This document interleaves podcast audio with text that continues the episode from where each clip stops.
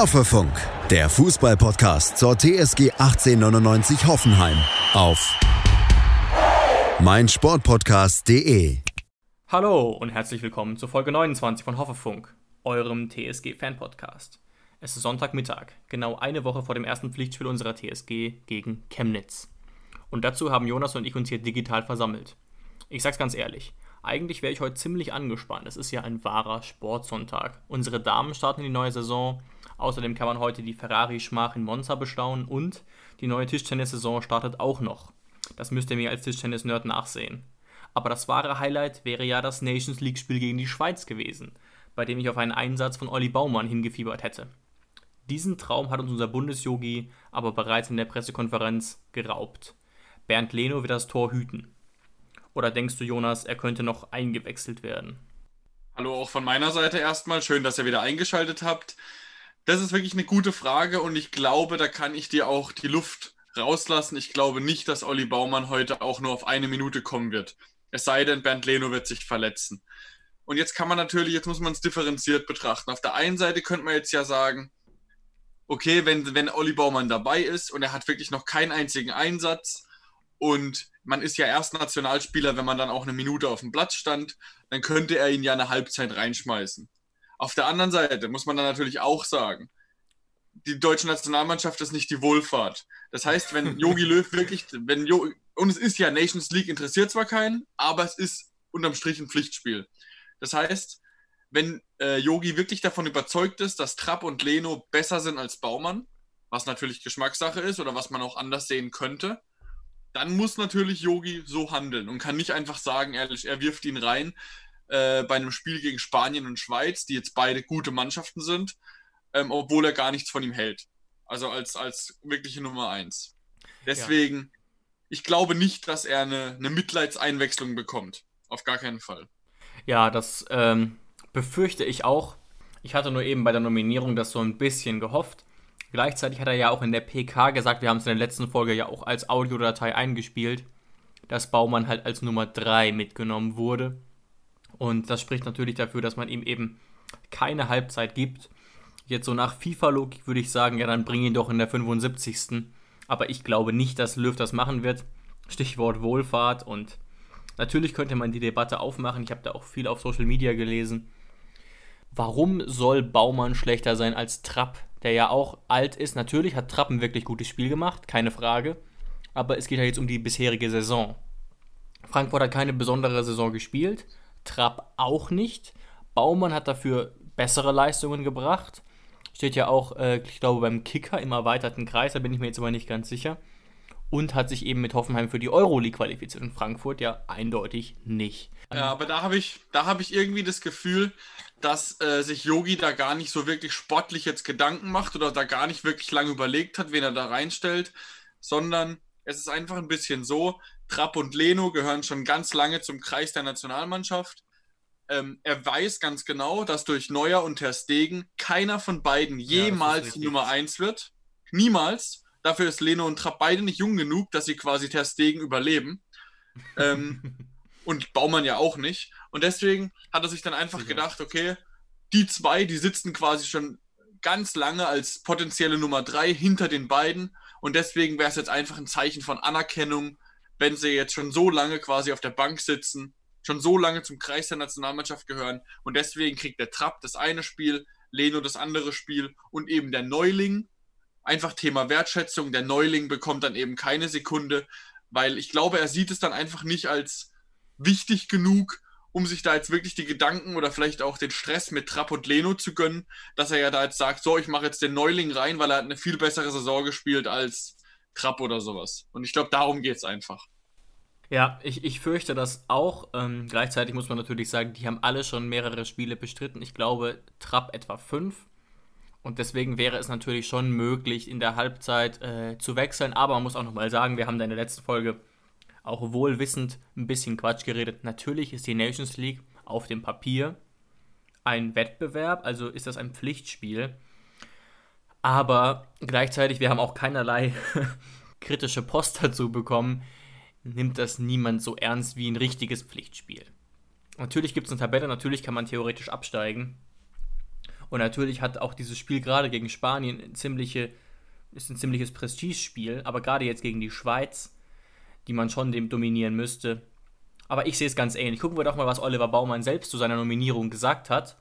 Oder dazu, was er sich vorgenommen hat. Er hat gesagt, ich glaube, dass zunächst die Nominierung schon auch eine gewisse Bestätigung für die Arbeit und Entwicklung in den vergangenen Jahren ausdrückt. Insofern möchte ich an meine Leistung anknüpfen und sie auch in jedem Training beim DFB-Team zeigen. Da will ich definitiv einen guten Eindruck hinterlassen. Alles andere sehe ich total entspannt. Nichtsdestotrotz möchte ich auch Spiele für die Nationalmannschaft bestreiten. Das ist mein Anspruch an mich selbst. Am Ende des Tages ist es aber wichtig, dass wir als Mannschaft erfolgreich in die Nations League starten. Das ist doch ziemlich differenziert, aber im Prinzip schwingt er schon so ein bisschen mit. So richtig wert ist diese Nominierung nur auch was mit einem Spiel. Ja, aber wo er auf jeden Fall recht hat, dass es jetzt auf jeden Fall ein Zeichen von Wertschätzung ist, auf dass er Fall. überhaupt im Kreis dabei ist.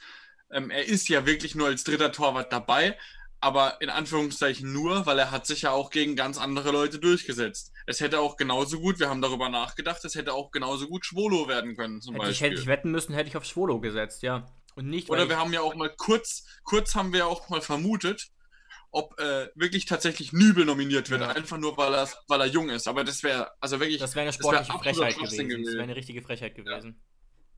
Vor allem, weil ich dieses, dieses Argument, was der, was der Yogi ja schon ein paar Mal gesagt hat, wir setzen jetzt auf junge Spieler bei Turnieren, damit sie sich weiterentwickeln, dann frage ich mich immer so, aha, und du willst jetzt in zwei Wochen äh, oder in vier Wochen, wenn es mal ein Turnier ist, irgendwie die Spieler entwickeln. Also das, das ist doch Aufgabe vom, Aufgabe vom Verein, dass die, die, dass die Spieler sich entwickeln. Ich finde, zu einem Turnier in vier Wochen wird wird ein 33-jähriger Thomas Müller, wenn er irgendwann 33 ist, nicht abbauen in vier Wochen. Das ist ein Moment, also äh, eine. Momentaufnahme.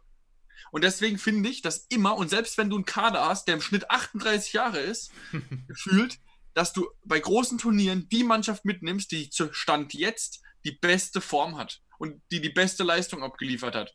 Und da dann zu sagen, ich nehme, was weiß ich, einen 21-jährigen Flo Neuhaus mit, weil er Potenzial hat für zwei Nations League-Spiele, also sorry, das ist ein schlechter Witz für die Entwicklung ist der Verein zuständig und nicht die Nationalmannschaft. Ja, ich sehe das so ein bisschen zweigeteilt, aber klar, wobei so ein Flo Neuhaus hat ja schon irgendwie ähm, es ist durchaus mehr verdient, als es jetzt als es jetzt Nübel gehabt hätte. Also Nübel hat wirklich keine gute Saison gespielt. Ganz einfach.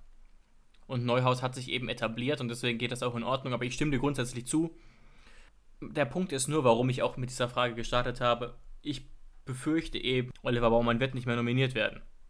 Nicht mehr ein einziges Mal, weil gerade so in ein, zwei Jahren ist er dann wirklich zu alt. Um es noch irgendwie rechtfertigen zu können, klar, dann war er schon mal dabei, aber vor ihm sind dann eben Namen wie Neuer, Ter Stegen, Leno, Trapp. So. Und Leno, Leno ist ja sogar jünger, glaube ich, gell?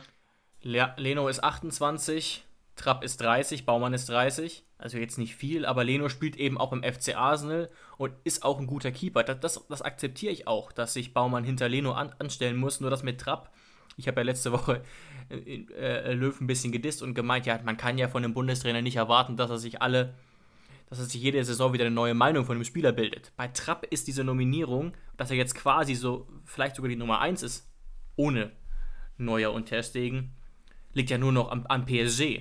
Niemand kann mir erzählen, dass er eine gute Saison äh, gespielt hat. Ich habe das recherchiert, das ist einfach nicht so gewesen. Natürlich hat er das Potenzial für mehr, aber er ist eben auch 30. Und wenn er ihn nicht kennen würde, hätte man auch sagen können, man lässt ihn zu Hause und nominiert äh, Leno, Schwolo und Baumann. Weißt du, wie ich meine? Ja, also, also sagen wir es mal so.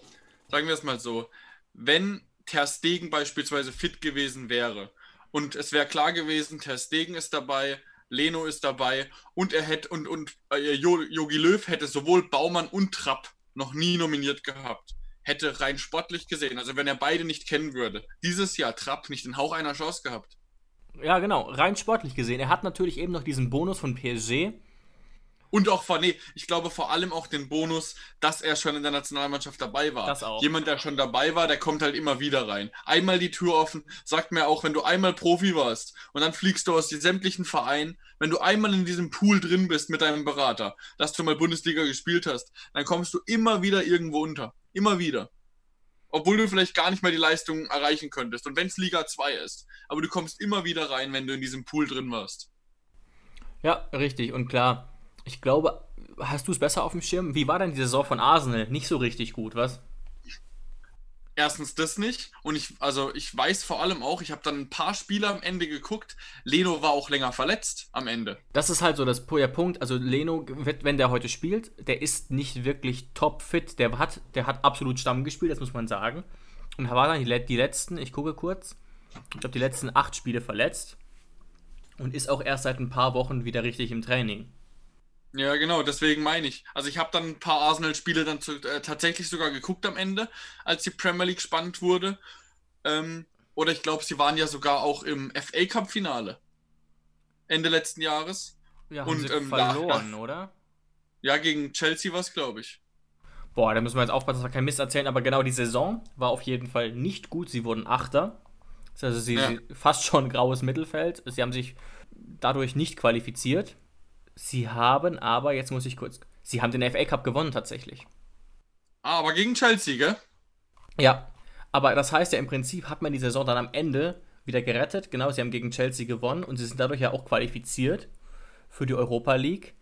Das war allerdings mit Emiliano Martinez im Tor. Lag natürlich, wie gesagt, daran, dass ja. Leno verletzt war. Ja, genau, das Spiel habe ich sogar geguckt.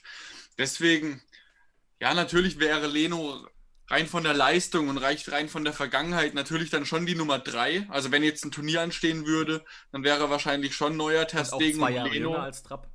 Genau, Leno relativ gesetzt. Aber auch dieser Punkt, dass es jetzt für nur für zwei Nations League Spiele war und dass Leno jetzt lang verletzt war, ja, weiß ich jetzt nicht, ob das da jetzt zwingend notwendig war, aber wie gesagt, ich glaube nicht daran, dass Baumann heute Abend dann auf seine Minute kommen wird.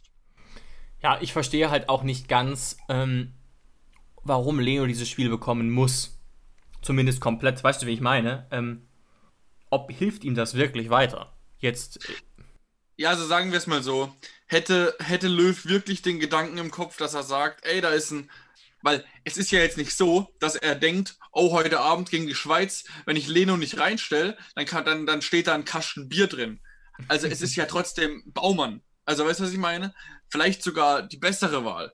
Oder auf gar keinen Fall eine schlechtere Wahl. Es ist ja trotzdem. Gerade eben, weil Baumann steht im Saft und wie gesagt, man muss es nochmal betonen, Leno hat keine Spielpraxis gehabt. Die letzten eben, Monate. Es ist ja jetzt, es ist ja jetzt nicht, äh, nicht die Wahl, was er entscheidet, äh, dass das eine jetzt super gut wäre und das andere jetzt super schlecht. Also dann, da entscheiden ja wirklich quasi, also Fünkchen. Und dass er da, er hätte es auf jeden Fall, wenn er es gewollt hätte, für Leno auch so verkaufen können, dass er sagt, ey, hör mal zu, du warst jetzt länger verletzt, der Baumann steht voll im Saft. Das hat jetzt gar nichts damit zu tun, äh, wie, wie eure Rangordnung in der Nationalmannschaft ist. Du bist unsere meine Nummer drei, bla bla bla. Aber das Spiel gegen die Schweiz gebe ich im Olli. Gerade auch deshalb, weil er vielleicht nicht mehr nominiert wird, wenn Neuer und Herr Stegen wieder da sind. Ja, genau. Wäre absolut kein Problem gewesen. Da wäre sowohl Leno nicht sauer gewesen und was weiß ich, da wäre keiner sauer gewesen. Und von den vier Leuten, die das Spiel geguckt hätten, dann wäre auch keiner sauer gewesen. Ja, und vor allem hättest du ja auch einfach zur Halbzeit wechseln können. Das ist jetzt auch nicht der große Act, ehrlich gesagt. Ähm, Gab es in der Vergangenheit schon öfter. Aber ich glaube, das war dann eher bei, ähm, bei richtigen eher bei, Testspielen. Bei richtigen Testspielen. Obwohl das sind ja eigentlich quasi Testspiele. Ich finde es halt echt krass, dass es irgendwie jetzt der Fußballbund geschafft hat oder die FIFA oder wer auch immer das da gemacht hat mit dieser Nations League. Sie haben jetzt über die Jahre die Nationalmannschaft so kaputt gemacht, den Wert der Nationalmannschaft beim Zuschauer, dass sie es geschafft haben, ein Spiel wie Deutschland-Spanien unfassbar irrelevant zu machen für die Zuschauer. Und das finde ich schon krass. Und das ist nicht nur meine Meinung, also da muss man ja nur mal Social Media, Twitter, Instagram, Facebook gehen.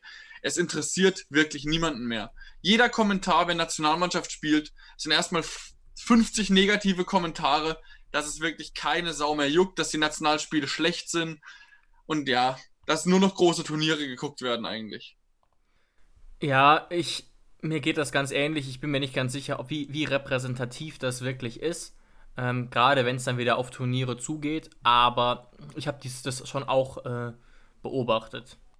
Und deswegen kam es ja auch so, dass man jetzt diese Nations League geschaffen hat, um den Schein eines, ja, du weißt, wie ich meine, eines Pflichtspiels zu erzeugen. Also wie gesagt, wir wissen, dass es, dass es formal Pflichtspiele sind. Ähm, gleichzeitig muss man natürlich auch sagen, es wird jetzt vielleicht ein bisschen ernster genommen von Seiten äh, der Nationalmannschaft. So ernst können sie es ja dann doch nicht nehmen, weil wenn das jetzt ein richtig wichtiges Turnier wäre, wie eine EM, wie eine WM, dann wären ja die Bayern-Spieler dabei.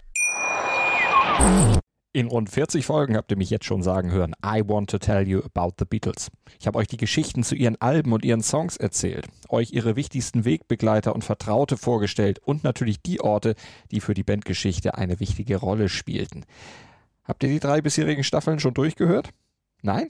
Na, worauf wartet ihr dann noch? Rein in den Podcatcher eurer Wahl und einfach mal losgehört. Und folgt gerne auch unserem Instagram-Kanal iwtty-Beatles Podcast dann hätte man diese Schonung nicht durchgeführt, gerade bei den, bei den besten Spielern. Weil Neuer an sich ist ja fit oder die anderen Bayern-Spieler oder Kimmich, der sehr, sehr wichtig ist zum Beispiel. Um ja, die stehen ja, na, die stehen ja, die stehen ja mehr im Saft als, als alle anderen. Die sind ja voll im Training gewesen bis zum Champions League-Finale. Also, die, also die Entscheidung ergibt absolut Sinn, aber das spricht eben dafür, dass das jetzt nicht hier das große, das eben große bei einem, ist. Bei einem, bei einem Testspiel hätten, hätte er eben genauso agiert, dann hätte die Spieler auch geschont. Und die Nationalmannschaft hätte komplett anders ausgesehen, wenn dann Kimmich, den Goretzka, ein, ein Gnabry, ein Neuer und alles mögliche, ein Bord, an den Bordhänger nicht mehr oder vielleicht sogar Süle auch dabei gewesen wäre. Absolut, absolut, das meine Obwohl Süle war ja dabei. Warum war der? Fällt mir gerade ein. Hä? Wie wurde das eigentlich argumentiert? Weil er nicht viel gespielt Weiß ich nicht. Hat? Wahrscheinlich, weil er, wahrscheinlich, weil er halt, äh, keine Ahnung, Vielleicht wollte er ja, ich weiß es nicht. Weil er ja, weil er ja gerade erst wieder fit geworden ist. Gut, er hat eben, er hat sich ja lange hinter Boateng eingereiht und hat dann ja nur gespielt, weil er sich früh verletzt hatte. Vielleicht äh, gibt es da einen Zusammenhang. Gut, aber wie gesagt, ich bin ganz ehrlich, äh, ich weiß nicht, ob ich das Spiel gucken werde. Ich werde es ein bisschen im Ticker verfolgen und wenn Baumann irgendwann kommen sollte, renne ich zum Fernseher und ansonsten mal schauen. Catcht mich jetzt nicht so richtig, ehrlich gesagt. Ja, also wenn ich nichts zu tun haben werde, dann werde ich es wahrscheinlich schon anschauen. Ähm, aber wie gesagt, wenn Baumann spielt, natürlich sofort jede Sekunde. Und selbst wenn er keinen einzigen Ballkontakt hat, das ist dann bei uns einfach so. Wenn dann, ja. wenn dann Baumann quasi zu seinem Moment kommt, dann, dann wollen wir da auf jeden Fall dabei sein. So ist es, genau. Und es ist trotzdem natürlich eine große Ehre und eine große Wertschätzung. Was haben wir noch auf dem Zettel? Hübner bleibt TSG-Kapitän. Eine Meldung, die eigentlich jetzt nicht sonderlich überrascht, würde ich sagen. Aber ähm, es wurde ja relativ lange offen gehalten. Und im Mannschaftsrat ist auch Kevin Vogt tatsächlich. Ja, das ist wirklich eine Meldung, die jetzt nicht wirklich überrascht, weil er ja auch schon in den Testspielen Kapitän war. Aber trotzdem, wenn ein neuer Trainer kommt, dann muss es die Meldung einfach geben. Dass er, dass er den Kapitän quasi bestätigt, ganz klar. Ja, oder, auch wenn es jetzt nicht wirklich ersetzt, oder ihn ersetzt. Ja, klar, auch wenn es jetzt nicht wirklich eine Überraschung war. Ich, ich, ich äh, erinnere nur, vor, vor zwei Wochen oder so, gab es doch die Meldung bei Stuttgart, dass jetzt ähm, Gonzalo Castro Kapitän wird und nicht mehr Marc Oliver Kempf. Genau. Und weißt du, wo es noch die Meldung gab? Bei Leverkusen. Bender ist kein Kapitän mehr, aber freiwillig wohl. Wer ist denn dann Kapitän? Arangis. Arangis. Ja. Ah, ja, ja. Und zwar hat, war sein eigenes Argument, und da hatte er ja leider recht, dass er zu selten spielt. Ja, ich glaube, er hat 16 Spiele nur gemacht von 34 und er meinte, so kann er nicht so gut Kapitän sein. Und das ist natürlich schon ein Argument, ehrlich gesagt. Gut, aber man könnte ja, man könnte es ja so machen, egal ob Lars oder Sven auf dem Platz steht, weil das beide auf dem Platz stehen, passiert ja nur zweimal im Jahr. Die sind ja immer, die wechseln sich ja ab mit den Verletzungen. Ich glaube die, mittlerweile, das ist eine und dieselbe Person. So erklärt ja, sich das dann auch. Ich, ich glaube, es gibt nur noch ein Bänder und die wechseln sich dann immer ab. Also ich habe noch nie beide Bänder nebeneinander gesehen. Kleiner Scherz. Aber sind auf jeden Fall beides Riesenkicker. Sind, wenn sie spielen, sowohl Lars als meistens Rechtsverteidiger oder Sechser, als auch äh, Sven Bender in der Innenverteidigung. Also ja, wirklich, wenn sie spielen. Was? Oder früher auf der 6 war der ja auch eigentlich beheimatet. Genau, aber mittlerweile bei genau. Leverkusen spielt Sven Bender jetzt meistens Innenverteidiger, wenn er fit ist. Und er hat sich auf Anhieb auch durchgesetzt. Die müssen so mhm. eine klasse Mentalität haben. Tar dass sie ja jetzt öfter mal auf der Bank zuletzt. Ne? Hätte ich ja, aber wenn sie, wenn sie, ähm, wenn sie quasi mal länger wieder fit sind, dann spielen sie sofort wieder. Und dann verletzen sie sich halt wieder. Also das ist halt einfach, die kämpfen ohne Ende. Die werfen sich in jeden Ball rein. Auch bei den Nationalspielern übrigens. Also haben sich nicht etabliert, aber trotzdem. Ja, natürlich. Also man kann natürlich auf der einen Seite sagen, okay, die sind sehr, sehr verletzungsanfällig. Auf der anderen Seite muss man dann sagen, wenn sich ein anderer Spieler so reinwerfen würde wie die beiden, dann wäre er vielleicht auch häufiger verletzt. Das heißt, die stellen sich halt voll in den, in den Dienst der Mannschaft. Genau, und jetzt ist es halt so, dass, wie gesagt, Lars Bender ähm, eben das Amt abgibt nach fünf Jahren. Und er hat wohl Peter Bosch tatsächlich darum gebeten. Also so kolportiert es zumindest die Presse. Ähm, genau, und bei uns ist es eben so, ähm, Hübner wurde im Amt bestätigt. Wir wissen nicht genau, ob es eine Wahl gab. Ähm, was aber auf jeden Fall interessant ist, ist, dass Baumann sein Stellvertreter wird.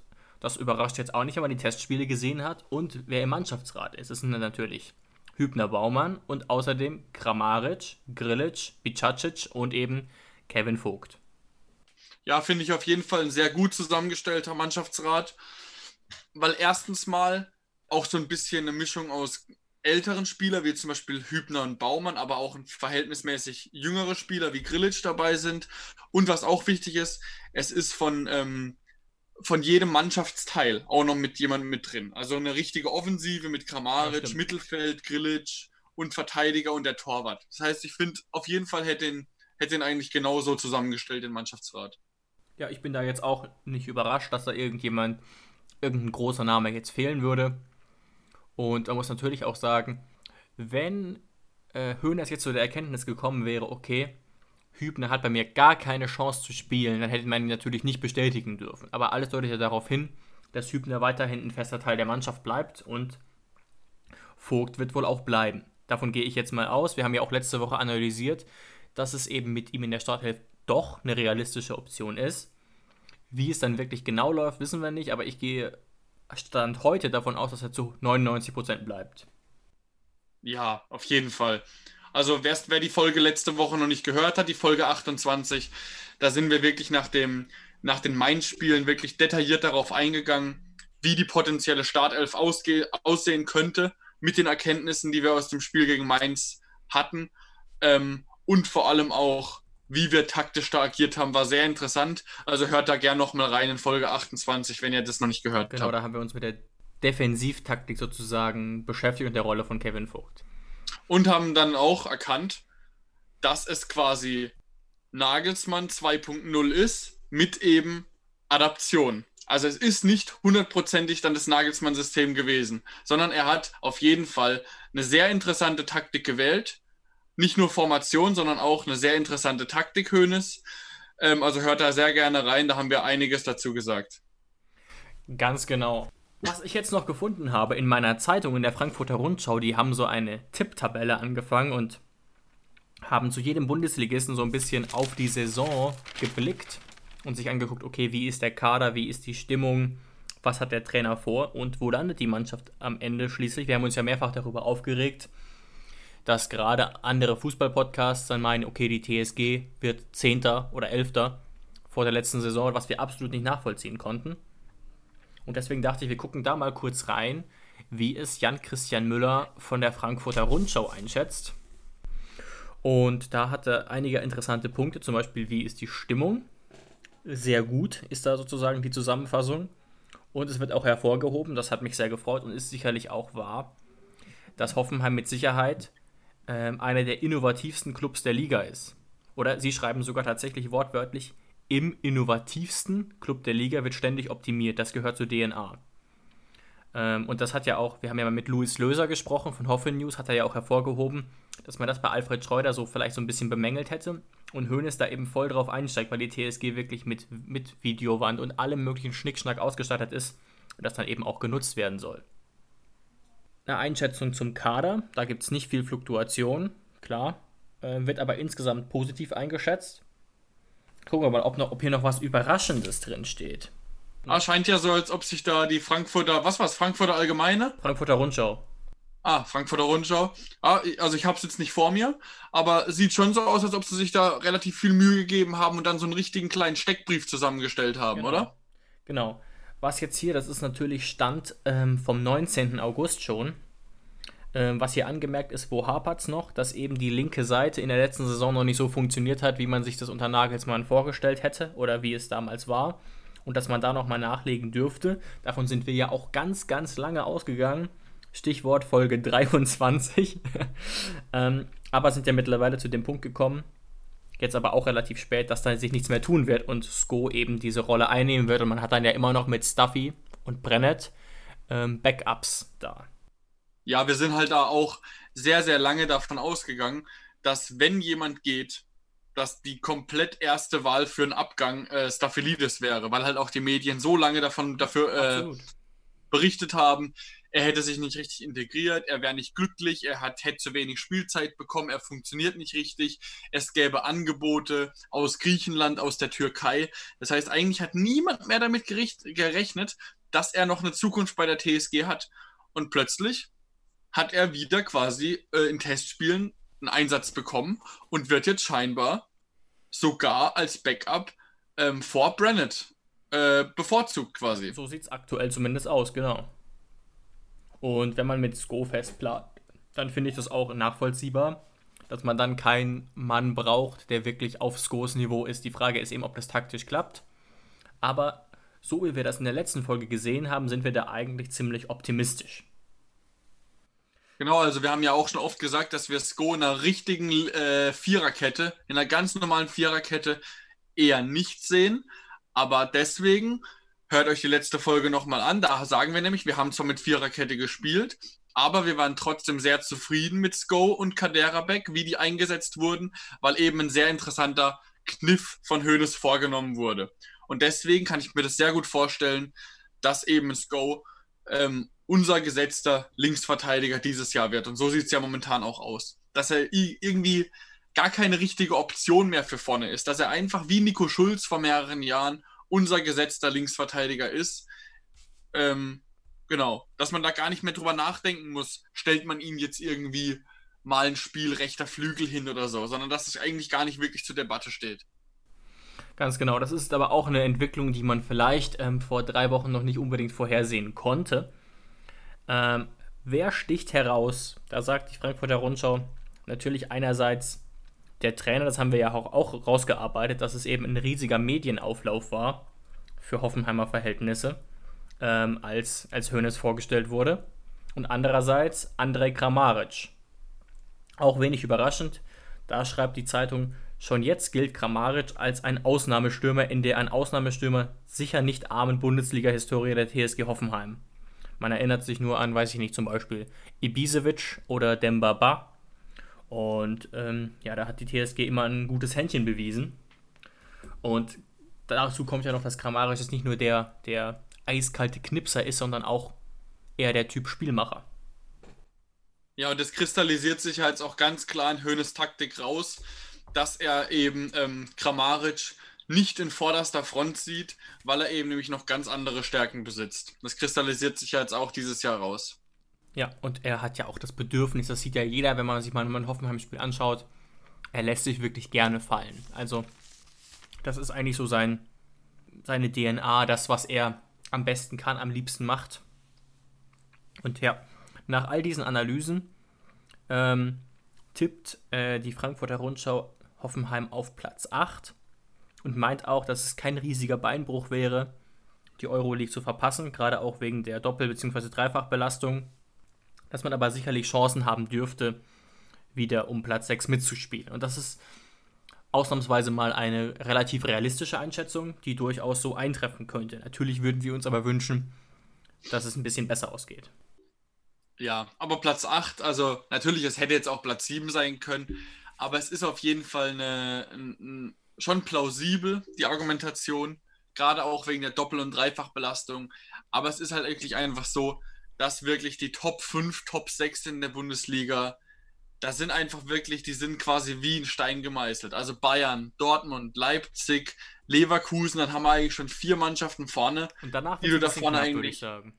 Wie bitte? Danach wird es ein bisschen knapp, aber die vier sind eigentlich fix. Obwohl jetzt, Jetzt dieses Jahr kann man auch gespannt sein, was Leverkusen tun wird, weil dadurch, dass sie jetzt Harvards gehen lassen mussten, sie haben ja auch genug Geld bekommen, aber ich glaube, den wollten sie nicht unbedingt gehen lassen. Und was mich sehr überrascht hat, ist, dass sie tatsächlich äh, Kevin Volland jetzt verkauft haben. Wie baut man eine harmonische Beziehung zu seinem Hund auf? Puh, gar nicht so leicht. Und deshalb frage ich nach, wie es anderen Hundeeltern gelingt, beziehungsweise wie die daran arbeiten. Bei Iswas Dog reden wir dann drüber. Alle 14 Tage neu mit mir, Malte Asmus und unserer Expertin für eine harmonische Mensch-Hund-Beziehung, Melanie Lippisch. Iswas Dog mit Malte Asmus. Überall, wo es Podcasts gibt. dass sie tatsächlich äh, Kevin Volland jetzt verkauft haben. Also ich bin da jetzt nicht so drin in der, in der Bayern 04 Materie, aber der hat für mich doch eigentlich ein sehr starkes Jahr gespielt und war auch immer ein sehr starker Stürmer in der Bundesliga. Dass sie den da jetzt einfach für, für 15 Millionen nach Monaco äh, verkauft haben, das hat mich dann doch sehr überrascht. Ja, ich bin, bin auch nicht ganz sicher. Ist vielleicht natürlich auch jetzt ein Alter, wo man nochmal richtig Geld für ihn kriegt. Vielleicht wollte er auch nicht verlängern, seinen Vertrag. Das kann ja durchaus sein. Ich weiß jetzt tatsächlich gar nicht genau, wie seine letzte Saison war. Aber meines Wissens hat er ja eigentlich, gerade glaube ich vor ungefähr zwei Jahren, eine sehr, sehr gute Zeit bei Leverkusen gehabt und wäre ja eigentlich auch immer ein Kandidat für Yogi gewesen, der ihn aber nie nominiert hat, aus irgendwelchen Gründen, die. Ja, die letzten Jahre auf versteht. jeden Fall. Ja. Und auch letzte Saison, ich sehe es gerade, 27 Spiele in der, in der Bundesliga, 10 Tore, 8 Vorlagen. Das ist eine Top-Bilanz. Gerade für ja, jemanden, eben.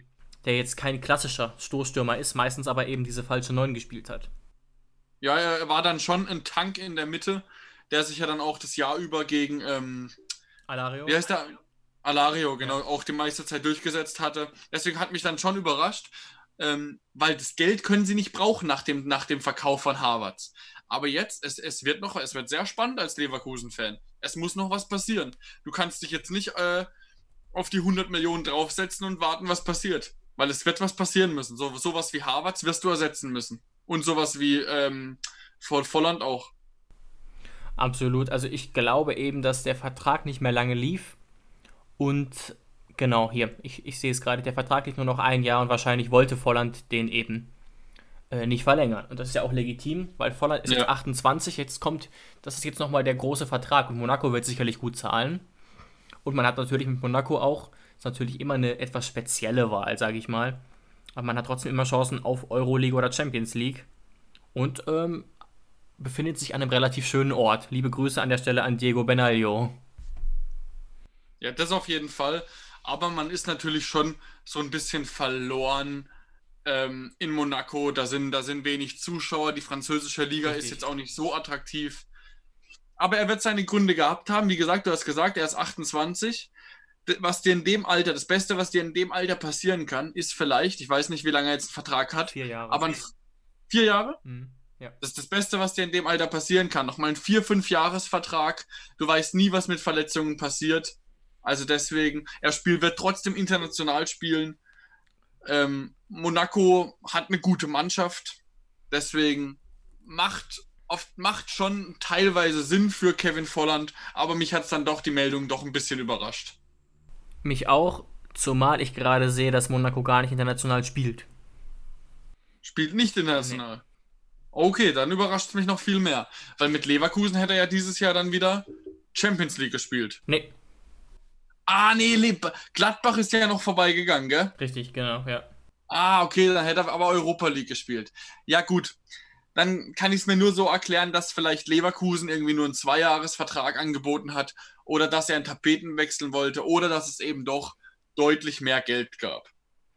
Ja, also ist jetzt nicht unbedingt viel attraktiver, die League, äh, aber ist jetzt auch nicht komplett unverständlich. Sicherlich hätte es attraktivere Vereine gegeben in England oder Italien, aber wer weiß, was da überhaupt für Angebote reinkamen. Und kann ja auch gut sein, dass Monaco sich jetzt wieder richtig finanziell aufbaut. Weil ich kann mir nicht ja, vorstellen, dass Monaco jetzt wieder im Mittelfeld landet. Vielleicht hat ihn auch einfach ähm, Nico Kovac überzeugt. Weil der hat ja, der ist ja ein guter Trainer. Das hat bei Bayern nur nicht geklappt. Aber ich glaube schon, dass der da auch ähm, taktisch äh, ihn da überzeugen konnte, wie und wo er ihn braucht.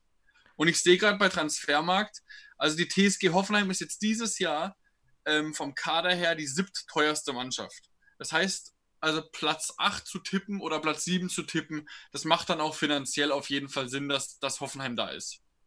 Absolut, man muss natürlich immer noch so ein bisschen sehen. Wenn man den ganzen Kader rechnet, ist es natürlich nicht immer sinnvoll, weil ja nicht alle 28 Spieler wirklich richtig spielen werden. Aber klar, also so alles zwischen Platz 6 und 9 sind sicherlich ähm, realistische Tipps. Aber das hat so viele Faktoren, dass man da jetzt, ich will mich jetzt noch gar nicht auf eine Saisonprognose festlegen. Vielleicht machen wir das nächste oder übernächste Woche, wenn es dann richtig losgeht. Was interessant ist, was ich jetzt gar nicht auf dem Schirm hatte eigentlich, aber wenn man drüber nachdenkt, natürlich, wer uns jetzt tatsächlich dieses Jahr überholt hat, durch gewisse Gelder, äh, Stichwort Big City Club, ist tatsächlich Hertha. Hertha ist jetzt Platz 6 bei den teuersten Kadern. Also die darf man dieses Jahr auch nicht vergessen. Liegt aber auch daran, habe ich, auch, hab ich auch schon mal gesehen, dass der Hertha-Kader aktuell 34 Spieler umfasst, Ja, die sie absolut nicht brauchen. Weißt du, wie ich meine? Deswegen Ja. würde ich das nicht wirklich zählen lassen, weil da vielleicht auch noch Spieler gehen. Und wenn man sieht, das ist ja viel entscheidender, der durchschnittliche Marktwert pro Club. Und da ist Hoffenheim ähm, vor der Hertha. Also Ja. durchschnittliche Was- was zum Beispiel- Spieler, meine ich. Ja, was zum Beispiel sehr krass ist, also Hoffenheim hat momentan 30 Spieler im Kader, Hertha 34 und Bayer Leverkusen hat nur 25 Spieler im Das Kader. reicht halt Und nicht hat- für Euro. Und hat, trot und hat trotzdem einen Marktwert von 300 Millionen. ja. Also ich gehe davon aus, dass Transfermarkt so gut da dabei ist, dass sie Harvards schon weggerechnet haben. Mit Sicherheit. Die sind da eigentlich Ja. ziemlich auf Zack. Ja, glaube ich auch. Ja, ich sehe auch gerade, er ist nicht mehr im Kader. Das heißt, es ist trotzdem also echt ein, äh, ein krasser Kader, den Leverkusen da hat. Wenn sie jetzt noch ein, zwei Mal äh, gute Transfers finden, sie haben ja jetzt eine Menge Geld, dann ist Leverkusen auf jeden Fall auch immer ein Kandidat für die Champions League. Ja, kommt halt darauf an, wie gut man eben mit diesen 95 Millionen umgeht für Volland und Genau. Havertz. Ja, da sind wir gespannt. Zum Abschluss, ich glaube, es werden alle Hoffenheim-Fans mitbekommen haben, haben wir noch die traurige Nachricht bekommen, dass der erste Vorsitzende der TSG, Peter Hofmann, verstorben ist. Ich muss ganz ehrlich sein, ich hatte das nicht so auf dem Schirm, dass er so schwer krank war. Tatsächlich ähm, ist natürlich ein, ein herber Verlust für die TSG, gerade auch wenn man sich anguckt, wie lange er schon mit dem Verein verbunden war, wie viel er gemacht hat. Er war, glaube ich, 24 Jahre lang erster Vorsitzender und ist jemand, der wirklich diesen Verein vom Dorfclub wirklich zum Bundesliga-Club äh, die ganze Zeit begleitet hat und ist natürlich deswegen auch eine wichtige Identifikationsfigur äh, gewesen und deswegen ähm, war das schon ein schwerer Verlust und vielen Dank auch an alle anderen Vereine, die quasi der TSG und uns da kondoliert haben. Zuletzt sind wir noch auf ein Interview aufmerksam gemacht worden, in dem Kasim Adams Nuhu über seine Zeit in Europa und auch bei der TSG Hoffenheim spricht. Ähm, sehr interessant, sehr ausführlich auf spox.com und ja, redet da so ein bisschen über seinen Durchbruch in Europa. Ganz, ganz viele interessante, kuriose Geschichten. Zum Beispiel hat er unwissentlich 50% von seinem eigenen Marktwert ähm, einerseits an seinen Berater verkauft und andererseits an den Club. Ich glaube, es war Leganes, spielt jetzt aber auch keine so große Rolle. Also Ja, ja war es. Ja. Sodass er im Endeffekt zwischenzeitlich nur 50% sich selbst gehörte. Um es jetzt mal ganz, ganz dumm auszudrücken.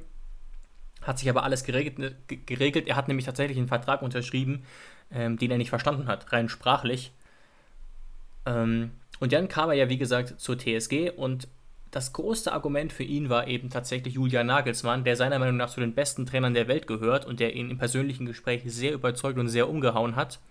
Und das war eben sein Punkt ähm, unbedingt zur TSG zu wollen. Deswegen hat er sich sehr schnell entschieden, trotz anderer Angebote. Er wurde ja Schweizer Meister mit den Young Boys Bern ähm, und hat ja auch unter Nagelsmann noch einige Spiele bestritten tatsächlich und dann eben unter Alfred Schreuder eine sehr schwere Zeit gehabt. Und dann wurde er ja auch zu Düsseldorf ausgeliehen, hat er auch anfangs gespielt und ja, am Ende hat er dann gar nicht mehr gespielt. Ich dachte erst, er wäre verletzt gewesen, aber er wurde einfach, muss man so hart sagen, aussortiert und arbeitet jetzt daran, sich bei der TSG durchzusetzen und sagt auch klar, er will sich da durchsetzen und ähm, scheint nicht äh, zu wechseln tatsächlich. Ja, das Interview war auf jeden Fall ähm, sehr interessant, weil man sich natürlich schon gefragt hat, was ist mit Adams Nuhu los, dass er quasi dann so schwach bei der TSG angefangen hat, dann die Laie und die Laie bei Düsseldorf lief ja jetzt auch nicht so gut ab. Da ähm, haben auch, da kann man auch lesen von einigen Fortuna-Fans, dass sie da ziemlich unzufrieden mit ihm waren Ja. und er hat sich ja dann am Ende auch nicht mehr durchgesetzt. Ähm, deswegen hat man sich da schon gefragt, für einen Mann, der 8 Millionen gekostet hat, was ist da richtig lo wirklich los? Ich kann mich nur noch erinnern, dass ich in seiner Anfangszeit bei der TSG öfter Spiele von ihm gesehen habe, wo er einfach äh, sehr, also er ist, er ist schnell, er hat, er ist zweikampfstark, er bringt eigentlich alles mit. Gute Physis. Er hat nur, er hat nur extrem viele einfache Fehler gemacht. Und er hat auch, war auch manchmal sehr ungestüm. Also ich kann mich an ein Spiel in der Champions League erinnern. Ich weiß nicht mehr hundertprozentig, was es war, aber da hat er auf jeden Fall gespielt. da war ich, glaube ich, sogar im Stadion. Er hat früh gelb bekommen und dann war, hat er danach eine Zweikampfführung gehabt. Und ich habe noch zu meinem Kumpel gesagt, ich schwör's dir, der fliegt in den nächsten fünf Minuten. Und er ist geflogen. In den nächsten fünf Minuten. Er ist wie ein wilder Stier in die Zweikämpfe gegangen, obwohl er schon gelb hatte. Und dass ich da wirklich einfach sage und sitze, der wird in den nächsten fünf Minuten fliegen. Und das meint man ja dann so ein bisschen scherzhaft, weil ich sage mal ehrlich, der ist ja dann, glaube ich, irgendwann in der 30., 35. Minute geflogen mit Gelb-Rot. Dass er das dann wirklich auch, dass er dann wirklich geflogen ist. Also das ist schon ein hartes Stück. Da hat man einfach gemerkt, dass er übermotiviert war, dass er vielleicht noch nicht die Erfahrung hatte oder sonst irgendwas oder hau hauptsächlich dieses Übermotivierte, was ihm dann eben einen Strich durch die Rechnung gemacht hat. Absolut, also das ist auch das, was ich mit ihm verbinde, eben, dass er wirklich gute Anlagen hat, auch spielerisch, aber dass man wirklich und nicht nur in diesem Spiel oft Angst hatte, dass der einem eben das Spiel versaut, indem er eben rot oder gelb-rot bekommt. Also wirklich ich weiß nicht, ob man das übermotiviert nennen kann oder ob das einfach seine Art der Zweikampfführung war und die Schweizer Schiris so dachten, ja, wir lassen das mal laufen. Aber, ähm, weißt du, wie ich meine? Das hat sich ja wie ein roter Faden durchgezogen und er hat ja dann trotzdem unter Nagelsmann, ich glaube, 13 Einsätze gehabt, das ist ja noch annehmbar. Und Schreuder hat dann eben gemeint, nö, also ich brauche den nicht. Ja, na, Nagelsmann hat ihn ja eben auch geholt und wollte ihm natürlich dann auch die Spielzeit geben, wenn du, wenn du einen Innenverteidiger für 8 Millionen äh, Verständlich holst, klar. Den holst du ja nicht einfach so. Das heißt, er hat da schon Potenzial gesehen. Und wie er im, im Interview dann auch gesagt hat, dass dann eben äh, Schreuder kam und dann wirklich, wie er es gesagt hat, äh, gar nicht mehr kein großer Fan von ihm war, nicht mehr auf ihn gesetzt hat, ja. dann war für ihn eben die, die, ähm, die Leihe nach Düsseldorf die einzige Alternative. Aber er meinte ja auch, er hat sich jetzt hinterfragt, er hat sich einige Gedanken gemacht und will jetzt bei der TSG dieses Jahr voll durchstarten. Und er hat ja auch in Testspielen schon ähm, immer eine Halbzeit bekommen. Er gehört auf jeden Fall zum Kreis. Ja, also ich bin echt gespannt. Wir haben ja wirklich viele Innenverteidiger, wie es da letztlich ausgeht. Aber ich bin immer noch an dem Punkt, dass es mich sehr wundern würde, wenn jetzt gar keiner mehr geht. Also das, das wäre ja wirklich ein, ein richtiges Novum. Also wenn nicht mal jemand wie sagen wir mal Brennet geht, der scheinbar nicht wirklich eingeplant ist. Nicht, dass ich mir den wegwünschen würde, aber das ist einfach ganz untypisch im Fußballbusiness. Schauen wir mal. Ja, wir haben einfach einen sehr großen Kader oder auch, oder auch so jemand wie Nordfight.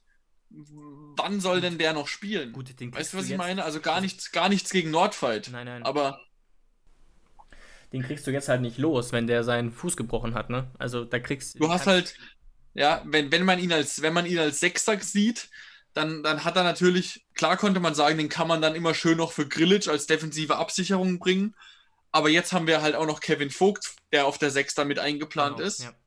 Und noch Samaseku als Sechser und alles Mögliche.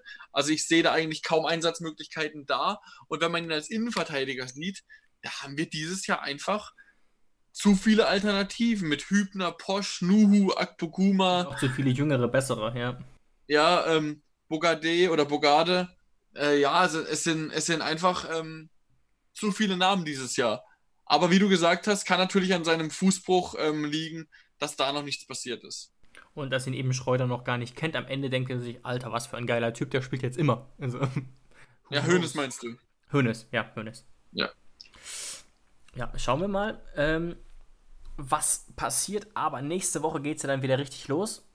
Am nächsten Sonntag. Ich denke, die nächste Folge wird dann davor kommen. Das wäre zumindest sinnvoll. also Ende der, Ende der nächsten Woche. Ähm, was uns freuen würde, wenn ihr uns abonniert. Wir sind ja überall verfügbar auf allen möglichen Podcast-Anbietern, außer bei Spotify. Stand jetzt. Und ihr könnt uns auch gerne Nachrichten schreiben. Wir kriegen häufiger mal Post. Äh, insbesondere bei Instagram an Hoffefunk oder eben auch bei Facebook an unseren Partner Hoffe News. Die könnt ihr auch gerne abonnieren für Neuigkeiten zur DSG auf eurem Anbieter der Wahl. Einfach mal nach Hoffe News auch suchen ähm, und dann bleibt ihr auf dem neuesten Stand. Wir haben tatsächlich auch noch eine Nachricht bekommen, die ich jetzt noch nicht abfrühstücken konnte. Machen wir noch. Gerade auch wenn wir noch mal ein richtiges Pflichtspiel gesehen haben von der TSG. Und zwar hat uns der Lars einen Artikel weitergeleitet, wo sehr interessant die Taktik von Sebastian Hoeneß aufgeschlüsselt wird gerade auch im Gesamten. Wir haben uns ja bisher hauptsächlich auf die Defensive konzentriert. Aber da wurde halt auch viel auf Bayern 2 geguckt und da würde ich jetzt gerne noch ein bisschen abwarten, wenn ich noch mehr Spiele der TSG gesehen habe, gerade das gegen Chemnitz und trotzdem vielen Dank für diesen Artikel. Ich habe mir den echt gerne durchgelesen, will jetzt aber jetzt noch nicht drauf eingehen. Genau, so sieht's aus. Dann würde ich sagen, dann sind wir für diese Woche auch am Ende angelangt und dann bleibt uns nichts anderes zu wünschen, als euch eine gute Woche zu wünschen. Ciao, macht's gut. Genau, ciao.